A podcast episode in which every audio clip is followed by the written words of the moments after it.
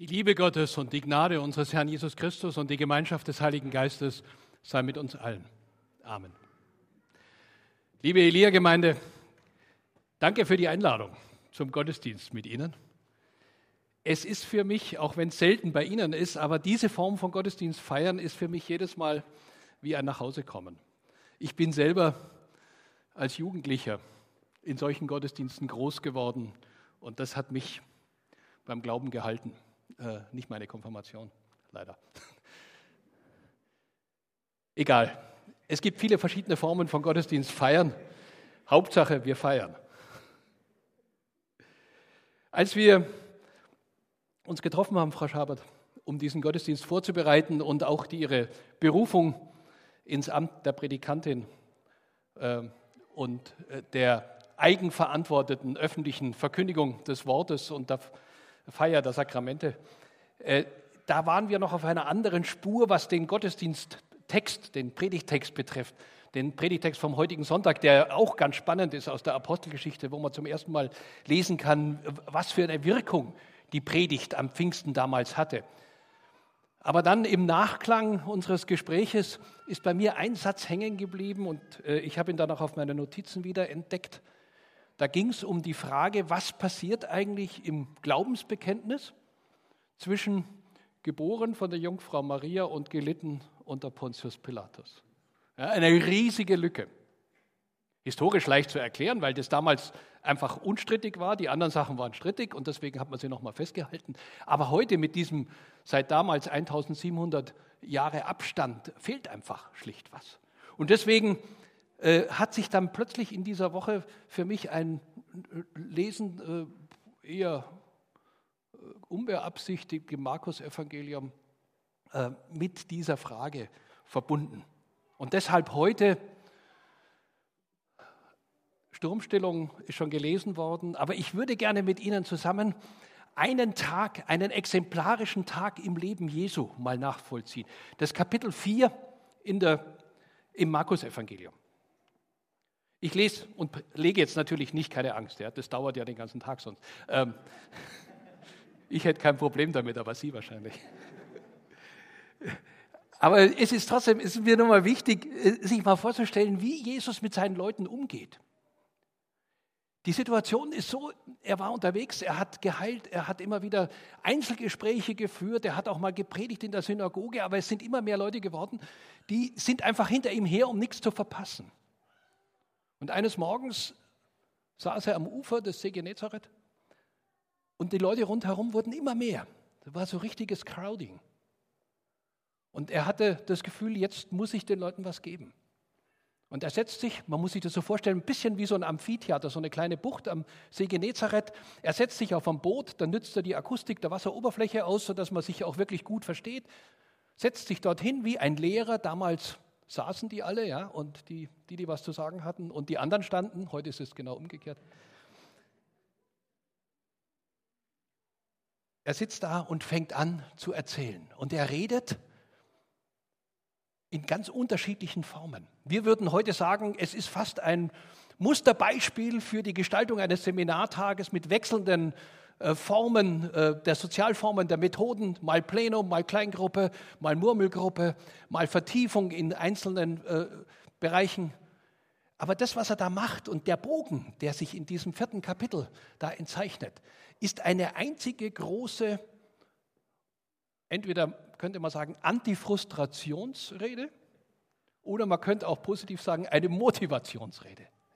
Sie kennen ja die Gleichnisse alle, deswegen kann ich es ganz knapp zusammenfassen. Das erste Gleichnis, das er erzählt, das Gleichnis vom vierfachen Ackerfeld.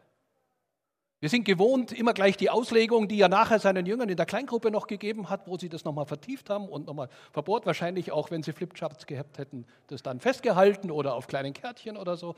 Ähm, das gab es damals noch nicht, aber alles andere schon.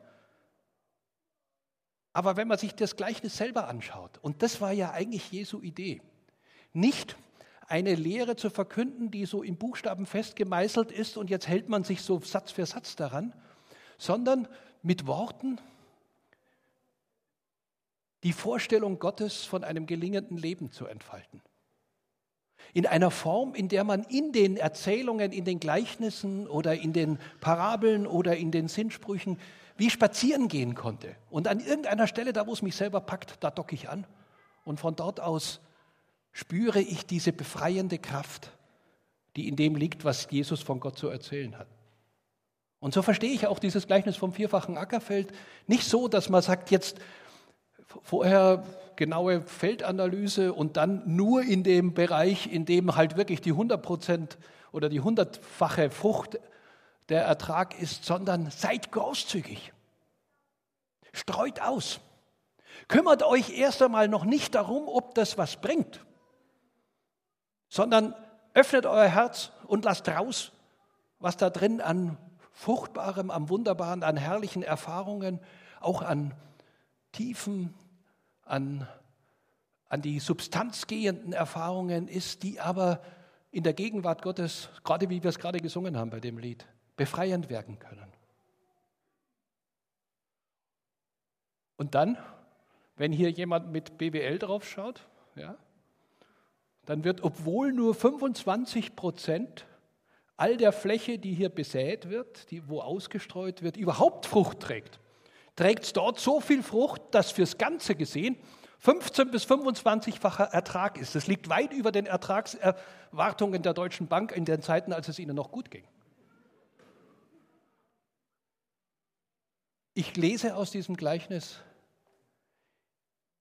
seid unterwegs und erzählt davon, bezeugt darüber, mit Leben oder mit Worten, mit Singen oder mit dem, was halt einfach unsere Ausdrucksformen sind, von dem, was euch trägt im Leben. Und der Rest wird sich entfalten. Und dann geht es in die Kleingruppe, da wird vertieft und da wird nochmal nachgefragt und so weiter. Das überspringen wir jetzt. Und dann kommt so, das Jesus konnte das auch recht gut, so allerweltswahrheiten eigentlich. So auf den Punkt zu bringen, dass sie plötzlich eine geistliche Tiefe bekommen. Stellt euer Licht nicht unter den Scheffel, ist das nächste. Kennen wir alle das als Sprichwort? Ja, das, normalerweise geht es dann darum zu sagen, äh, verbergt nicht eure eigenen Talente oder, oder äh, macht euch nicht kleiner, als ihr seid oder so. Das sind alles wichtige Sachen. Aber in dem Zusammenhang, in diesem großen Motivationstag, heißt es doch, Leute, ihr habt was. Versteckt es doch nicht.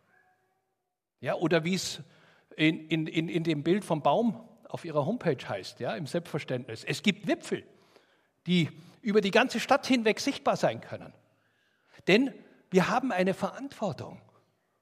Nicht nur für uns selbst und unsere Christengemeinde, sondern für diese ganze Gesellschaft. Wenn es bekennende Christen und Christinnen nicht gäbe in dieser Gesellschaft, würde dieser Gesellschaft etwas fehlen, etwas sehr, sehr Menschliches fehlen. Und sie würde kalt und kälter werden. Stellt euer Licht nicht unter den Scheffel. Und gleichzeitig, der nächste Satz, ihr werdet mit dem Maß, äh, messt vorsichtig, denn mit dem Maß, mit dem ihr gemessen werdet, äh, wird man euch auch messen. Was heißt denn das anderes als,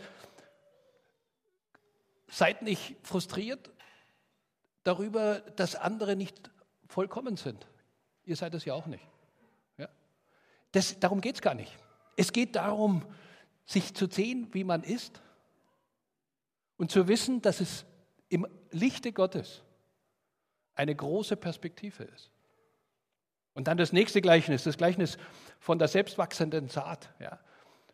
In der damaligen Agrargesellschaft war das äh, eine relativ einfache Sache.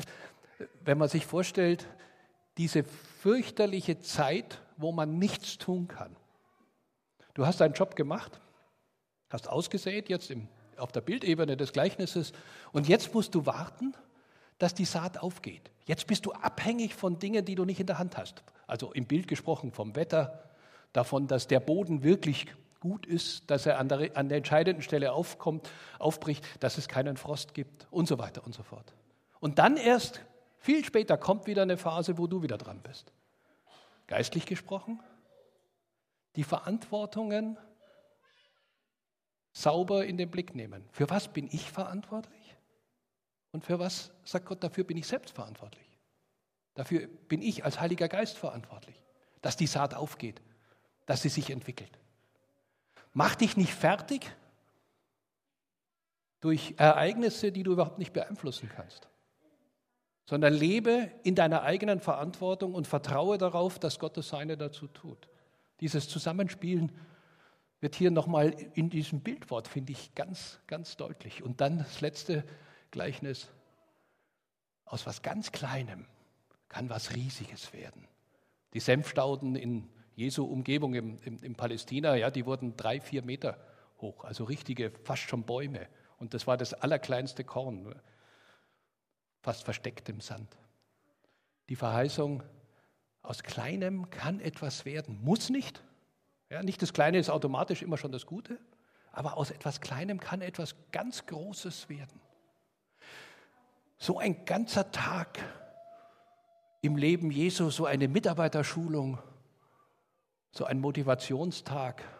Und jetzt könnte man doch am Ende eines solchen Tages sagen, wow, ja, und jetzt gehen wir ein, ja, auf den Keller. Hat sicher auch gegeben, aber nicht an dem Tag. Das Kapitel ist nämlich noch nicht zu Ende. Das Kapitel geht so weiter, dass Jesus sagt, wir haben noch was vor. Jetzt geht es nicht mehr um uns, sondern die, die auf der anderen Seite des Sees wohnen. Wir müssen rüber über den See, da drüben gibt es Leute, die warten auf uns. Auf, lass uns aufbrechen. Und dann machen sie sich auf den Weg und dann kommt unser Lesungstext, den wir schon gehört haben. Und da sind sie unterwegs. Interessanterweise übrigens mit vielen Booten, ja. Darüber wird eigentlich nie gepredigt. Was heißt denn das eigentlich, ja? Ich äh, möchte heute auch nicht drüber predigen, aber so viel sagen. so viel sagen. Äh, nehmen Sie nur Erlangen. Wie viele Gemeindeboote sind in dieser Stadt unterwegs? Ja? Und das ist schon schwer die Frage, ob die in irgendeiner Sorte von Verband unterwegs sind, also Segelverband meine ich jetzt, äh, sondern oder ob jeder kreuz und quer und vielleicht sogar auch noch den anderen kreuzt, ja, so dass, dass der noch schnell dann ein, ein dramatisches Manöver machen muss oder sowas. Ich erlebe schon, äh, wenn ich so auf, mir von Erlangen erzählen lasse oder wenn ich selber unterwegs bin, dass hier Boote gemeinsam unterwegs sind. Boote oder Schiffe Jesu, der Gemeinde Jesu gemeinsam unterwegs sind. Und eines dieser Schiffe ist Jesus. Äh, ist, ist, ist Elia, wollte ich sagen. Und da drin sitzt Jesus, so wollte ich sagen.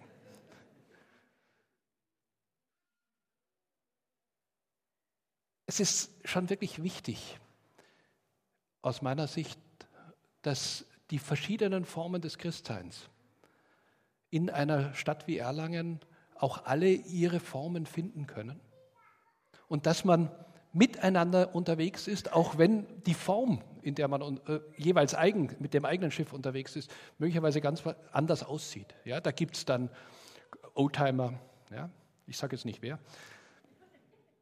Da gibt es flotte neue Entwicklungen, Trimerane oder sowas, die ganz super schnellen. Da gibt es Lastkähne, da gibt es große Passagierdampfer, ja, die hoffen, dass sie auch gefüllt sind, wenn sie losfahren. Äh, und dann gibt es so schnittige kleine Schiffe, die unterwegs sind und die einfach erkunden, auch, auch ein bisschen an die Ränder des Sees rausgehen und so. Gehört alles zusammen zur Schifffahrt Gottes. Danke, dass Sie sich als Elia-Gemeinde in der Form in dieser Stadt engagieren für unsere gemeinsame Sache. Danke, dass Sie bei aller Schwierigkeit Teil unserer Landeskirche bleiben, weil unsere Landeskirche das nötig hat, dass es auch Gemeinden wie Sie in ihr gibt, damit wir nicht zu dem großen einen Ausflugsdampfer werden, um im Bild zu bleiben, der einmal über den See und wieder zurückschippert und oben gibt es dann Kaffee und Kuchen oder sowas. Bitte? Zollfreier Einkauf. Das wäre eine Möglichkeit für die Sanierung der Lorenzkirche oder des Bohlenplatzes. Ja. Gut, darüber denkt man noch nach. Bis dahin müssen wir es halt mit den normalen Mitteln machen. Und dann sind sie unterwegs. Darüber will ich noch ein paar Minuten reden. Dann sind sie unterwegs und dann passiert, was wir alle kennen, ja auch als Geschichte, diese, sie kommen in einen Sturm. Es kommt Gegenwind auf. In dem Augenblick, in dem ich mich nicht begnüge damit, dass es mir nach einem solchen wunderbaren Motivationstag ich motiviert wieder nach Hause gehe und für mich selber weiß, ja, ja, ja, ich bin schon auf einem guten Weg unterwegs, sondern mich von Jesus verlocken lasse, rauszugehen und zu sagen, das ist noch nicht alles. Ja, äh, stell dein Licht nicht unter den Scheffel, stell deinen Schatz, den du gewonnen hast im Leben. Nimm ihn nicht nur eifersüchtig für dich selbst und sperre ihn irgendwo ein, wo ihn ja niemand anderer sieht, damit er dir vielleicht was klaut davon, sondern geh raus. Steck, versuch Leute anzustecken. Lass dich nicht frustrieren, wenn es nicht gleich gelingt und so weiter. Das hatten wir ja schon, das Gleichnis. Und dann sind die unterwegs und dann kommt dieser Sturm. Und da passieren ein paar ganz existenzielle Dinge, denke ich, die da drin stecken. Dieses Gleich, oder diese Geschichte wird ja schon seit Anfang der Kirche als Gleichnis für die Kirche oder für die Gemeinde ausgelegt. Aber sie wird immer sehr schnell sehr, äh, sehr fromm und sehr kirchlich ausgelegt. Ich möchte es mal ein bisschen wörtlicher nehmen. Das Erste, was mir auffällt, ist, da steckt ein Satz drin,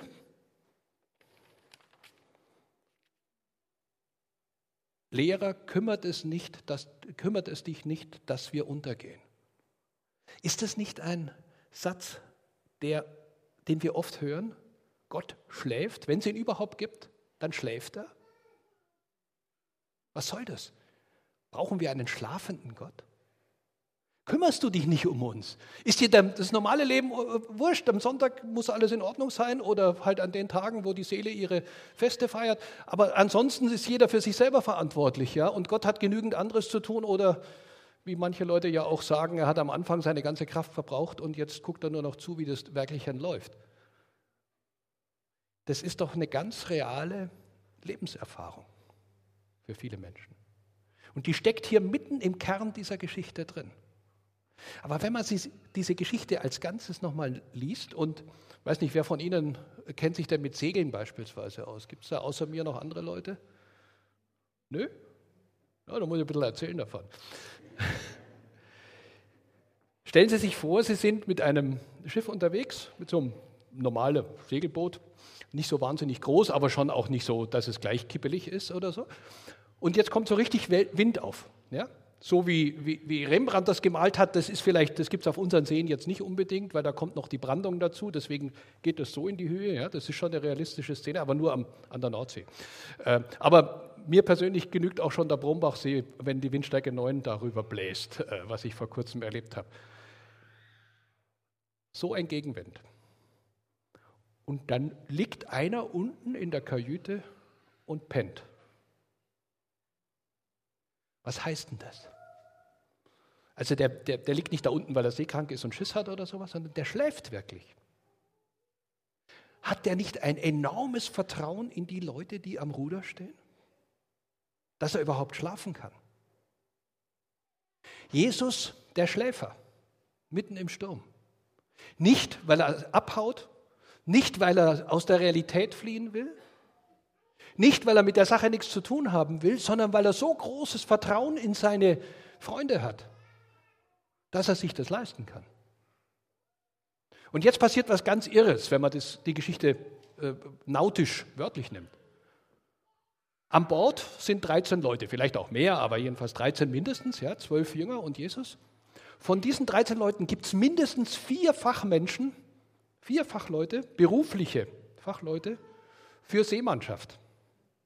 Mindestens die vier Fischer, von denen wir wissen. Ja?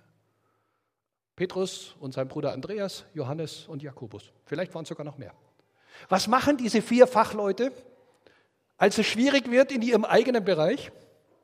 Sie wecken das die einzige nachgewiesene Landratte, den Zimmermann Jesus, und sagen, Herr, hilf uns.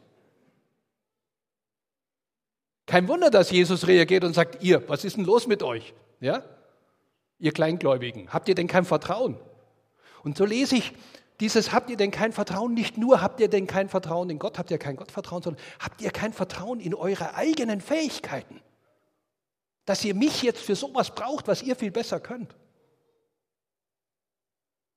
Wir waren doch den ganzen Tag beieinander und haben darüber gesprochen und ich habe euch versucht hineinzulocken in diese Art, wie Gott euch und eure Gaben fruchtbar machen will für seine Welt. Und jetzt kommt der erste Gegenwind und was macht ihr? Ihr jammert und kommt zum Falschen.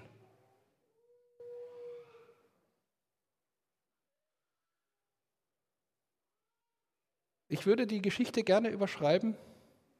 Der Glaube Jesu an seine Jünger. Der Glaube Jesu an seine Jünger. Und die Frage, die am Schluss steht, wer ist der denn? Dass er Wind und Wellen beherrschen kann, okay, mein Gott, ja. Ja, wirklich. Weil was Jesus tatsächlich macht, ist das viel, aus meiner Sicht das viel größere Wunder. Er vertraut seinen Freunden. Er vertraut sich Menschen an. Und er macht das so konsequent, dass er sagt, das ist die Botschaft, um die es geht und deswegen mache ich das bis zum Ende. Ich bleibe bei dieser meiner Haltung euch gegenüber auch dann noch, wenn ihr im Garten Gethsemane alle abpascht. Auch dann noch, wenn ihr im Hof des hohen Priesters sagt, wir gehören nicht mehr dazu. Auch dann noch, wenn ich am Kreuz fast alleine bin. Ich bleibe konsequent in meiner Zuwendung und in meinem Vertrauen auf euch. Das ist das, was dieser exemplarische Tag Jesu für mich zum Ausdruck bringt.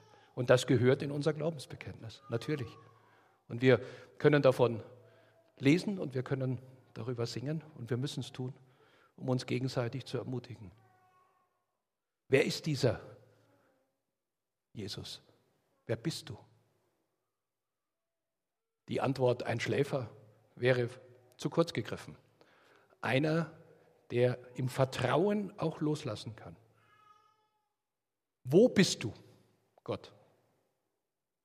Die Antwort unseres Evangeliums heute lautet an Bord. An Bord mit euch. Nicht als der, der immer alles alleine macht und der alles schon richten wird, so wie es in einem Wiener Lied heißt, der Papa wird schon richten, er hat ja seine Pflichten, wozu ist er denn da? Sondern als Mensch unter uns Menschen. Mit einer Konsequenz, Mensch zu bleiben, die offensichtlich nur Gott alleine kann. Und so kommen Gott und Mensch zusammen. Nicht als Wundertäter, sondern als einer, der alles versucht, um zu wecken in uns, was an Kräften, an Gaben da ist. Uns zu öffnen dafür, dass Neues reinströmen kann an Erfahrungen. Und all das, was in unserem Leben an tiefen Sturmerfahrungen da ist und an wunderbaren Hochzeiten zum Tragen zu bringen, dafür, dass dieses Leben hier und jetzt ein Leben sein kann für uns alle, das so weit es nur irgendwie geht, unter den Verheißungen und den Möglichkeiten Gottes geschieht. Und nicht geplagt ist und getrieben von diesem negativen Stichwort, das hier immer wieder im Hintergrund liegt und einmal zum Ausdruck kommt. Warum habt ihr solche Angst? Das ist es, was Jesus brechen will. Nicht von der Angst sich regieren zu lassen. Heißt, die Fülle des Lebens entdecken. Angst macht klein und eng, wie das Wort schon fast sagt. Die Angst zu brechen, fürchte dich nicht. Ich habe dich erlöst, du bist mein. Fürchte dich nicht, sei getrost und unverzagt, wie es dem Josua mit auf dem Weg gegeben wird. Ich lasse dich nicht fallen und ich verlasse dich nicht. Fürchte dich nicht, wie Jesus der Auferstandene jedes Mal, wenn er Menschen begegnet, anfängt. Lass dich nicht klein machen. Du bist nicht klein. Du bist ein Kind Gottes. In meinen Notizen habe ich nochmal nachgespürt, allein durch die Art, wie ich es aufgeschrieben habe, Frau Schabert, die, den Respekt vor dem, was Sie mir erzählt haben, was Sie an, in Ihrem Leben an Spuren dieser Erfahrungen, auch dieser Sturm- und Seeerfahrungen erlebt haben und auch das Staunen darüber, dass sich plötzlich etwas verändert und es tragfähig wird, mittendrin und sich neue Wege öffnen und ein anderes Ufer erreichbar wird, an dem es weitergeht und an dem Menschen warten, gerade auf Sie auch. Wenn wir Sie heute berufen in dieses Amt unserer Kirche, dann schwingt all das mit.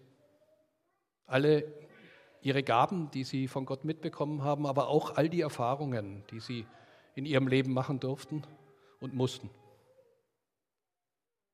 Und wir alle haben die Gelegenheit, Brigitte Schabert dazu zu begleiten, zu diesem Schritt und zusammen mit Gott Ja zu sagen.